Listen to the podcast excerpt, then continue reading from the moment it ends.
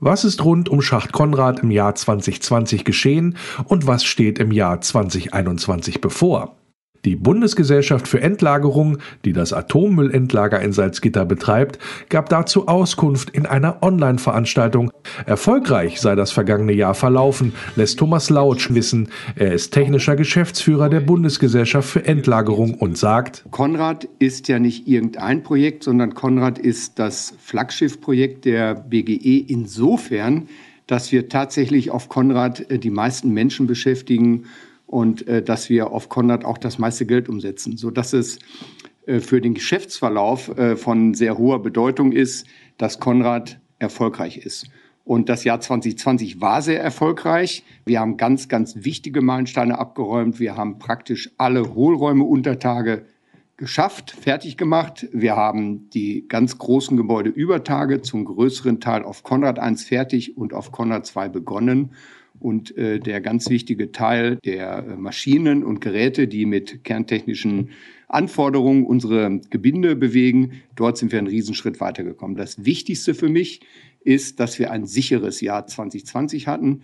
Wir hatten im Jahr 2020 keinen schweren Unfall auf dem äh, Bergwerk bei der Errichtung. Und das ist für uns als sicherheitsgerichtetes Unternehmen natürlich auch von besonders hoher Bedeutung. Im Anschluss informiert Peter Duwe über den aktuellen Stand. Duwe ist in der Bundesgesellschaft für Endlagerung Leiter des Projekts Konrad und spricht über die Details, etwa des Schachtausbaus. Bei manchen Sicherheitsvorkehrungen sei man über die vorgegebenen Anforderungen hinausgegangen, um mehr Sicherheit zu gewährleisten. Das sei zum Beispiel bei der Innenverschalung der Grubenräume der Fall, führt Duwe aus. Das machen wir aus folgendem Grund. Diesen Innenschalenausbau würde man nicht wirklich und zwingend benötigen. Wir machen das tatsächlich freiwillig. Es ist auch nicht planfestgestellt in diesen Raumbereichen, weil wir mit diesem Ausbau eine nachgewiesene Standsicherheit und Stabilität, Standsicherheit haben wir ewig eine Stabilität innerhalb des Grubenraumes von 40 Jahren nachweislich rechnerisch haben. Das heißt also, während der gesamten Betriebsdauer des Endlagers sind die lagestabil. In 2020 habe man auch einen neuen Hauptgrubenlüfter in Betrieb genommen, erklärt Duwe. Unser Hauptgrummenlüfter, müssen Sie sich vorstellen, hat äh, einen, es ist sehr groß, praktisch wie so ein Schiffscontainer. Dies, über diesen Hauptgrubenlüfter ziehen wir die gesamte warme Luft ab, die wir bei uns im Bergwerk haben. Wir haben, würden wir keine äh, Wärmeabfuhr und keine Kühlanlagen haben, hätten wir ungefähr eine Temperatur von 45 Grad, teilweise auch ein bisschen mehr untertägig. Und insofern sind wir immer bemüht, über den Schacht 2 die gesamte warme Luft aus der Grube rauszudrücken. 2021 soll sich auch überirdisch viel tun. So soll etwa am Schacht Konrad II die Vergabe der Bauaufträge für das Lüftergebäude und die Umladehalle durchgeführt werden. Die Umladehalle soll dazu dienen, den angelieferten radioaktiven Abfall so zu verpacken, dass er dann in die Endlagerung kann. Das Endlager Konrad wird übrigens nach seiner voraussichtlichen Inbetriebnahme im Jahr 2027 lediglich schwach bis mittelradioaktive Abfälle bergen, keine hochradioaktiven, wie sie etwa in Kernkraftwerken anfallen.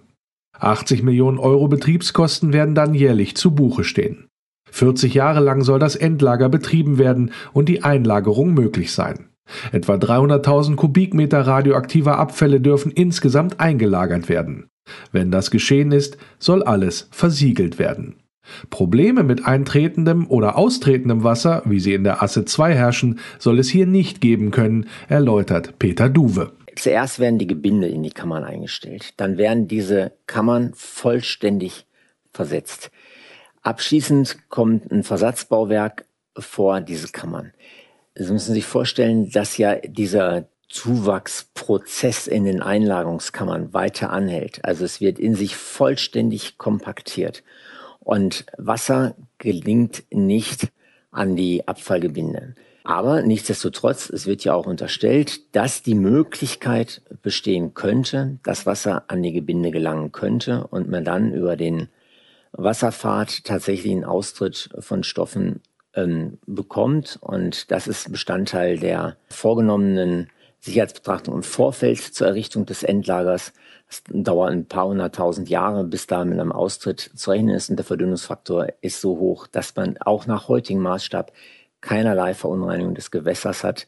Wenn man sagen könnte, da wäre irgendwas Maßgebliches freigesetzt. Also diese Untersuchungen sind gelaufen und werden auch permanent eigentlich ähm, in Frage gestellt und durch entsprechende wissenschaftliche Gutachten oder, oder durch die entsprechenden ähm, Fachleute reflektiert.